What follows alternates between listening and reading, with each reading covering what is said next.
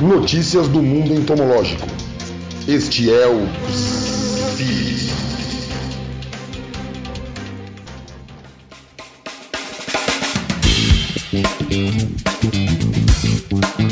começando mais um Bug Bites, falando aqui diretamente da Toca do Besouro Studios. Eu sou o Caio e hoje eu trago para vocês mais um giro de notícias do mundo entomológico para você que escuta o Bug Bites. Hoje você vai escutar sobre três novos besouros que foram nomeados em homenagem a um trio de pássaros do Pokémon. Se você é fã de figo, você também vai ficar sabendo o que, que ocorre para que os polinizadores sejam capazes de produzir esse fruto que você gosta tanto. Além disso, você sabia que existe uma forma de você ver insetos em realidade aumentada pelo teu celular usando o Google? Sim, eu também vou falar disso. E outra coisa, você está escutando esse Bug Bites enquanto você está lavando o banheiro? Então fique esperto que hoje você vai aprender da onde vêm essas mosquinhas pretas que aparecem no banheiro. Eu também vou falar um pouquinho sobre uma pesquisa que descobriu como que um gafanhoto ficou preso em uma pintura de Van Gogh.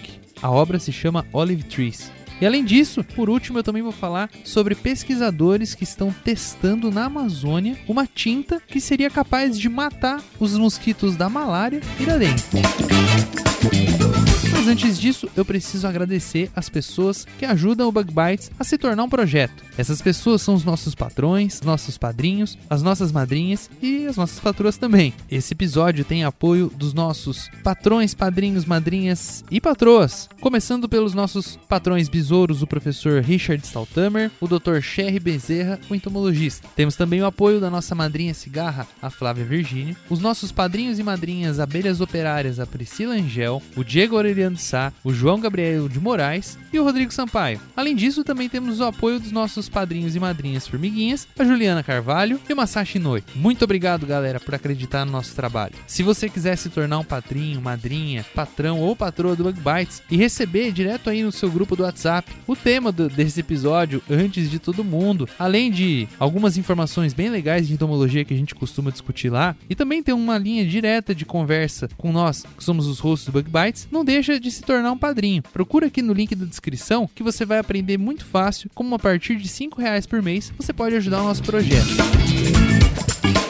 Por último, o Bug Bites faz parte da rede Agrocast, a primeira rede de podcasts do agro do Brasil. O Bug Bites, assim como a rede Agrocast, está disponível em todas as plataformas de podcast. Se você tiver interesse de conhecer outros podcasts do agro, é só você procurar arroba Rede Agrocast nas redes sociais ou aí no teu agregador de podcast.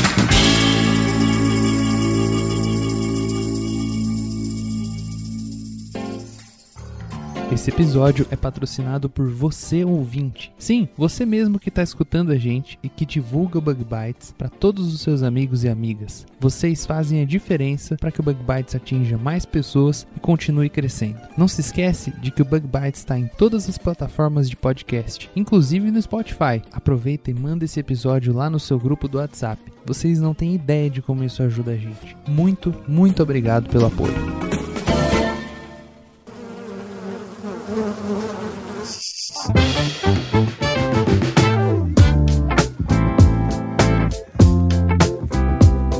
Você ouvinte é fã daquela frutinha, o figo? Bom, se você é fã de figo, fique sabendo que as flores de figo têm um custo um tanto interessante para elas serem polinizadas e que os polinizadores do figo morrem lá dentro. Mas como é que isso funciona? Bom, na realidade só existe uma espécie de vespa que é capaz de polinizar a figueira e todo o seu ciclo de vida vai girar em torno do figo. Agora, você sabia também que agricultores paulistas estão tentando trazer esses insetos para impulsionar a produção nacional de figo? Sim, essa é uma matéria da Super Interessante. Tem uma outra matéria aqui nesse episódio que a gente vai falar que é da Super Interessante, assim como duas matérias do Nerd Bunker, uma matéria da revista Casa e Jardim e uma matéria do G1. Então, quando eu falar sobre imagens, não deixe de dar uma olhada aí na descrição desse episódio e dar um page view para esse pessoal que eles produzem esses conteúdos que eu tô contando aqui para vocês. Bom, mas voltando à história do figo, né? A relação entre a figueira e uma pequena espécie de vespa que é chamada Blastophaga psenis é muito exclusivo e parece até que essas espécies nasceram uma para outra. Mas é mais ou menos isso mesmo, viu? A Blastophaga psenis, o nome popular dela é vespa do figo e é o único inseto que é capaz de polinizar o figo, ou seja, juntar o gameta masculino do figo com o gameta feminino para que a planta seja capaz de se reproduzir e produzir essa fruta deliciosa que inclusive minha mãe gosta muito. Essa exclusividade é uma certa dificuldade para produtores de figo não só no Brasil, mas como em lugares do mundo onde essa vespa não existe. É o caso do Brasil. As figueiras, elas são nativas lá do Mediterrâneo, do Oriente Médio, e é de lá que vêm os primeiros registros de domesticação da figueira pelo ser humano há muitos milhares de anos. Aqui no Brasil, a gente costuma usar o figo para produzir doce, geleia, enlatado e claro, né, o consumo in natura. Aqui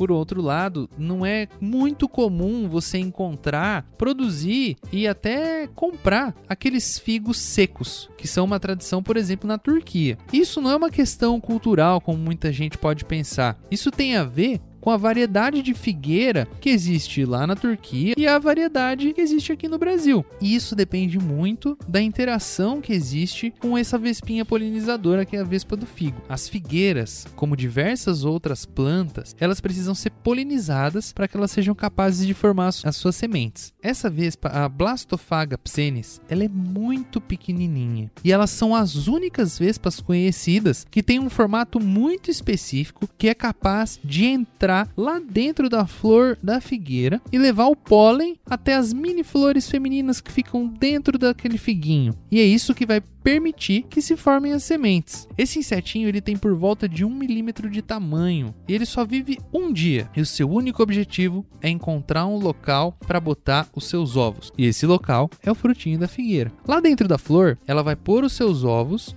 e vai acabar morrendo. Nesse processo, ela consegue polinizar o figo. Quando as vespinhas filhotes, ou seja, as larvas nascem, se transformam em adultas lá dentro, o ciclo vai se repetir. Os machos vão copular com as fêmeas e as fêmeas vão sair do figo carregadas de pólen do próprio figo e vão acabar entrando em um novo figo para colocar os seus ovinhos. Isso faz com que as figueiras e as vespas dependam uma da outra totalmente, e elas têm dependido uma da outra por dezenas de milhões de anos. Bom, você pode estar se perguntando aí, será que eu já comi uma vespa quando eu comi figo? Na realidade, em geral, não, porque o figo comestível tem plantas de sexos separados. Algumas plantas têm essa característica. As plantas femininas vão produzir os figos que a gente come. Nesses figos, as flores são bem compridas e a vespa mãe quando ela entra no jardim, ela não consegue encontrar um local adequado para pôr os seus ovos. Nesse caso, a gente não encontra nenhum filhote. E o corpo da vespa mãe solitária vai se degradar muito antes desse alimento chegar na nossa mesa. No entanto, nas flores masculinas, as florescências são mais curtas e o inseto é capaz de pôr todos os seus ovos. Esses figos vão ficar então cheios de jovens vespas e geralmente eles não são considerados adequados para consumo humano, já que o maior uso de figueiras são figueiras do sexo feminino. Mas então, se a gente não tem essa vespinha no Brasil, como é que a gente tem figo? Bom, o que acontece é que algumas variedades de figueiras, como as que são produzidas aqui no Brasil, têm figos que não precisam ser polinizados. Porém, a ausência desse processo vai fazer com que o alimento ele tenha um menor teor de açúcar e um sabor menos acentuado do que aquele figo importado. Isso também faz com que eles durem menos depois da colheita, tendo um menor tempo de prateleira. Todas essas características vão impedir que o figo nacional seja utilizado utilizado na fabricação de subprodutos, como por exemplo o figo seco, o que torna o figo nacional produzido aqui no Brasil menos competitivo no mercado. Na Califórnia, nos Estados Unidos, produtores de figo no final do século XIX tiveram esse mesmo tipo de problema. Para produzir um figo com uma qualidade superior e que fosse competitivo no mercado, eles buscaram na Europa essa vespinha e figueiras da variedade chamada Esmirna, que necessita dessa polinização. Isso fez com que hoje os Estados Unidos estivesse entre os 10 maiores produtores mundiais dessa fruta.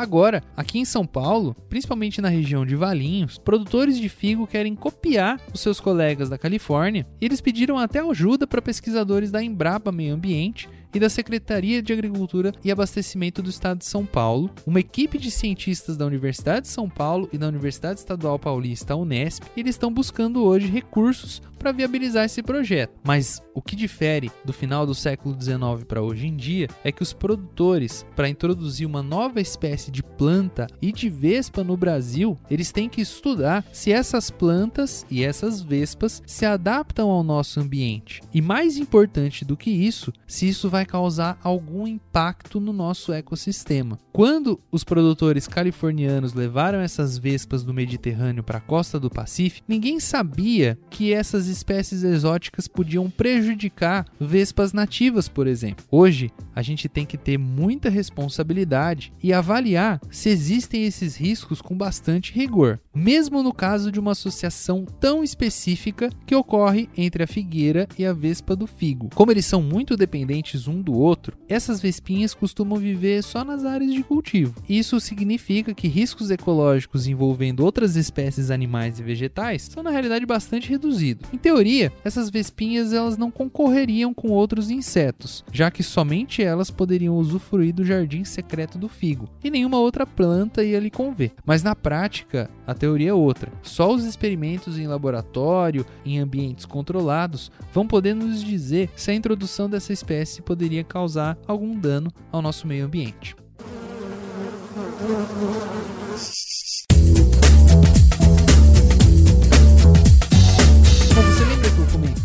Aqueles besouros que foram nomeados em homenagem a um trio de pássaros lendários do Pokémon. Bom, se você foi fã ou ainda é fã de Pokémon, você vai lembrar muito bem daquelas três aves raras eram encontradas no Pokémon, né? Eu tô falando do Articuno, do Moltres e do Zapdos. Bom, os Pokémons, como muita gente sabe e você provavelmente conhece, são criaturas que são inspiradas em animais. E agora, em uma reviravolta do destino, alguns animais estão ganhando nomes de Pokémon. O que acontece é que três novas espécies de besouro foram encontradas lá na Austrália e os pesquisadores de lá resolveram nomear esses besouros em homenagem ao trio de pássaros lendários da primeira geração de Pokémons. O documento, que foi redigido pelo Dr. Pollack e pelo estudante de PhD, o Rizal, foi publicado na revista The Canadian Entomologist em dezembro do ano passado, de 2020. O Dr. Pollock relata como é que eles tiveram a ideia desses nomes em uma entrevista que ele deu no site da Eastern New Mexico University, contando que o Rizal era um grande fã de Pokémon e que ele sugeriu esses nomes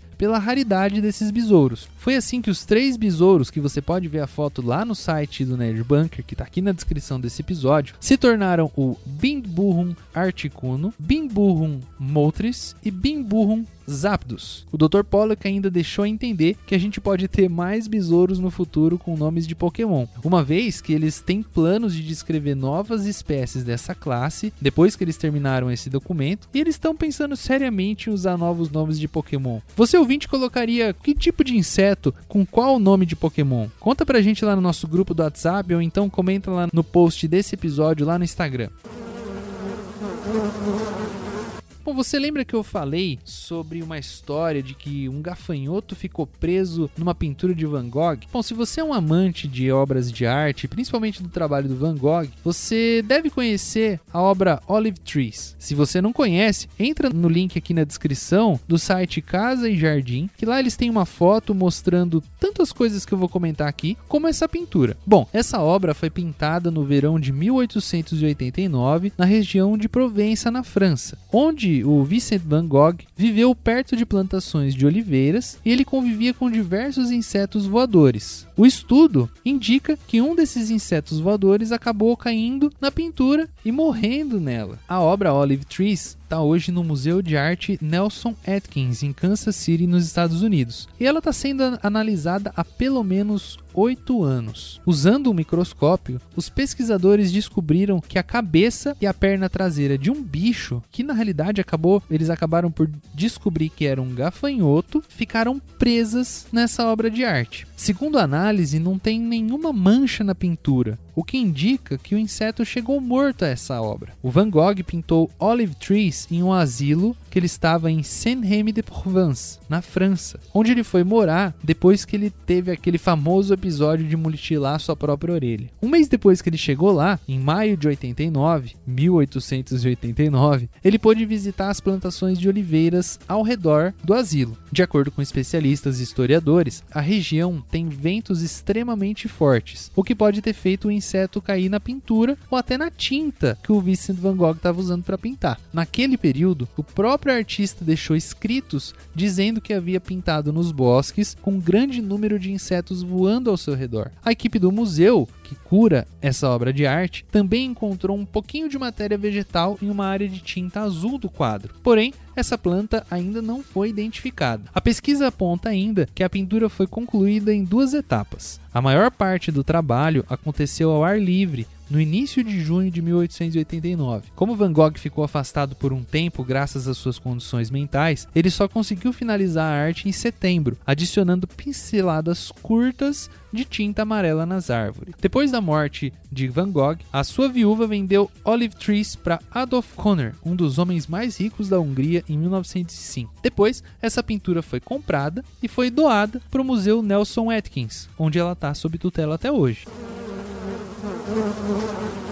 Bom, falando em tinta, você lembra que eu falei que pesquisadores estão testando na Amazônia uma tinta que seria capaz de matar mosquitos da malária e mosquitos da dengue? Bom, essa proposta é de que o produto seja distribuído em programas nacionais de combate às duas doenças que são transmitidas pela Aedes aegypti e pelo mosquito anófele. Esse trabalho se usa de uma tinta com efeito inseticida para você usar em estruturas como, por exemplo, paredes da casa. E ó, eu já vou adiantar que na primeira semana de experiência, esse produto já mostrou 100% de eficácia de mortalidade nesses mosquitos lá no Amapá. Segundo as análises feitas pelo Instituto de Pesquisas Científicas Tecnológicas do Amapá, o IEPA, o inseticida na tinta pode ter duração de até dois anos. A proposta é bem mais duradoura que o atual período de pro... que o atual método de prevenção, que é o fumacê, que vai ficar no máximo por duas horas no ambiente. Esse produto ele já é utilizado em cerca de 60 países ao redor do mundo, mas ele é inédito no Brasil e as testagens estão ocorrendo em superfícies sem reboco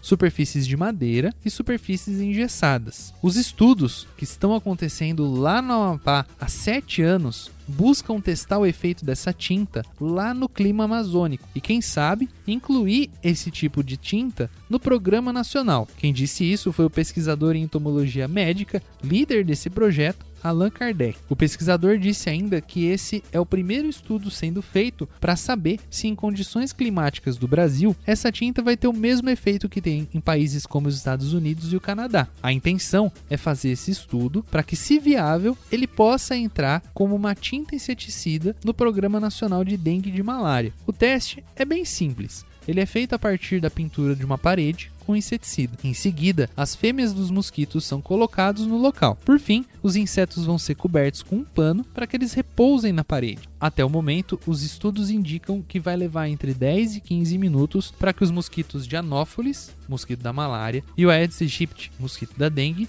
morram. A tinta também não pode ser muito escura para que o efeito ocorra. Isso acontece porque uma tinta muito pigmentada pode reduzir o efeito de mortalidade. O inseticida é colocado na tinta e é microcapsulado de lenta liberação. Isso significa que ele vai ser inserido no processo de fabricação da tinta. E quando você coloca essa microcápsula do inseticida, ele vai sendo aos poucos liberado. Isso significa que ele não libera todo o produto de imediato, explicou o pesquisador. Segundo ele, já foi solicitado um registro desse produto na Anvisa, a Agência Nacional de Vigilância Sanitária do Brasil, e também já foi autorizado pelo Ministério da Saúde. O próximo passo é usar essa experiência prática em casas com habitantes. Para isso, já foram selecionadas 18 residências na Ilha de Santana, na região metropolitana de Macapá, capital do Amapá. Eles decidiram fazer esse teste porque uma coisa é você testar esse tipo de tinta em um laboratório com temperatura controlada. Outra situação é você testar isso a campo, com chuva, sol e principalmente movimentação nessa residência.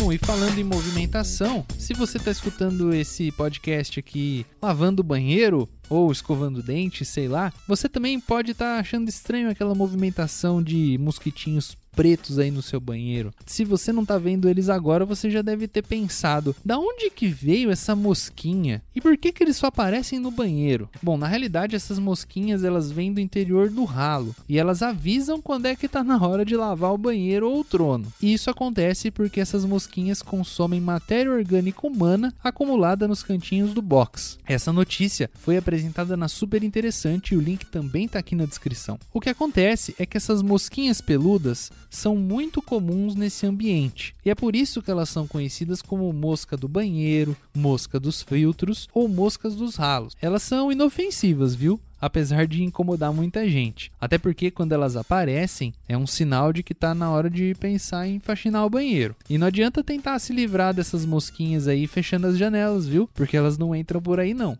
Elas entram pelo ralo do banheiro. Essas mosquinhas na natureza costumam se reproduzir em locais úmidos, como por exemplo buracos em troncos de árvore e poças d'água. Em casa, o lugar que mais se parece com esse ambiente é o banheiro, o cômodo mais molhado da casa, se você for alguém que toma bastante bastante banho. O ralo e o encanamento do esgoto são os cantinhos ideais para a fêmea colocar os seus ovos, uma vez que eles são escuros, úmidos e bem sujos. Na fase larval, que é a fase depois do ovo, essa futura mosquinha vai se alimentar de matéria orgânica em decomposição que fica acumulado nesse local, como por exemplo os restos de pele e o cabelo. Esses materiais, quando associados a fungos, algos e muitos outros microrganismos que tem no banheiro, eles se tornam um rico alimento para as larvinhas das moscas. Quando adultas, a mosca vai deixar esses criadouros para viver no seu banheiro, e ela também vai se alimentar dessa matéria orgânica que fica acumulada nos azulejos no rejunte, no ralo e outros cantinhos do box, depois que você toma aquele banho bem relaxante. Então você deve estar se perguntando, mas se eu vejo essas mosquinhas, isso significa que o meu banheiro está sujo? É, isso significa sim.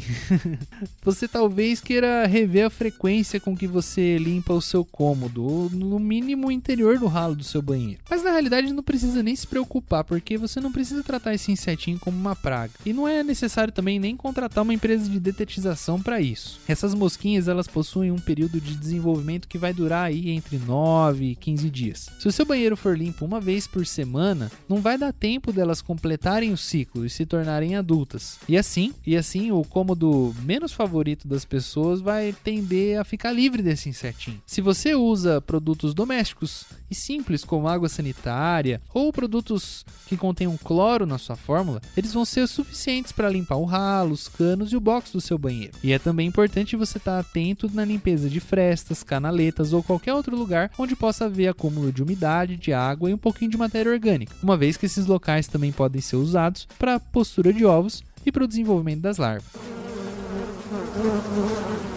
Bom, você deve estar escutando a gente aí pelo seu celular e você deve estar se perguntando: pô, mas o Caio falou daquele caso de realidade aumentada através da busca do Google, né? Bom, o que acontece é que o Google lançou uma funcionalidade recentemente que é muito interessante, que você pode usar inteligência artificial e realidade aumentada no seu celular aí para, vamos dizer assim, viver virtualmente com alguns animais e até com insetos. Dá até para você tirar foto com esses insetos. Se você não sabia, o Google tornou disponível diversos animais e até mesmo dinossauros em realidade aumentada. E recentemente, o Google incluiu também insetos nessa lista de criaturas que podem ser apreciadas dessa maneira aí na tela do seu celular. Como a gente está vivendo aí períodos de lockdown, para quem está a maior parte do tempo dentro de casa, essa pode ser uma maneira interessante de ter algum contato com a natureza, tirar algumas fotos divertidas e até mesmo divertir as crianças, se você tem crianças em casa. Para você observar as criaturas, é só você digitar o nome de algum dos insetos da lista que eu vou falar lá na busca do Google em qualquer dispositivo de celular. Pode ser iOS ou Android. E é só você escolher a opção ver em 3D. Então, se você ficou interessado, coloca no Google aí que eu já vou te dizer quais são os insetos que você pode ver aí pela tela do seu celular.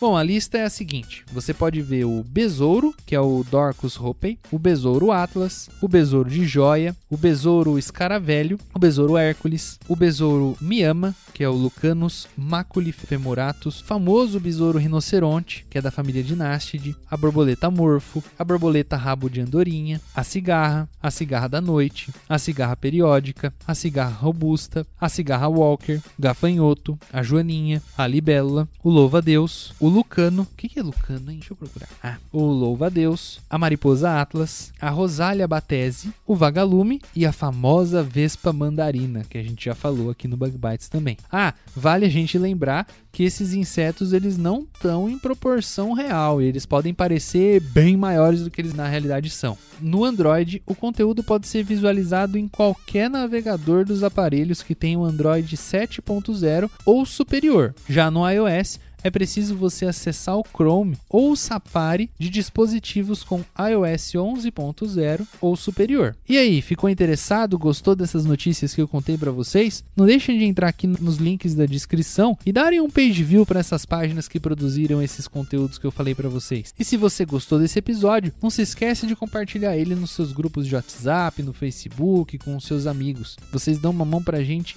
incrível. Eu vou ficando por aqui e até a semana que vem. Tchau, tchau. O Bug Bites é um projeto de divulgação científica relacionado aos insetos e à entomologia. Nosso conteúdo é produzido por especialistas da área e de acesso gratuito nas mais diferentes plataformas. O apoio de nossos ouvintes é muito importante. Se você gosta do nosso conteúdo, considere apoiar esse projeto. A partir de R$ 5,00 mensais, você pode apoiar o Bug Bites na plataforma Padrim. O link está na descrição do episódio. Este podcast foi editado por Orelha, o Estagiário. Edições de podcasts e criação.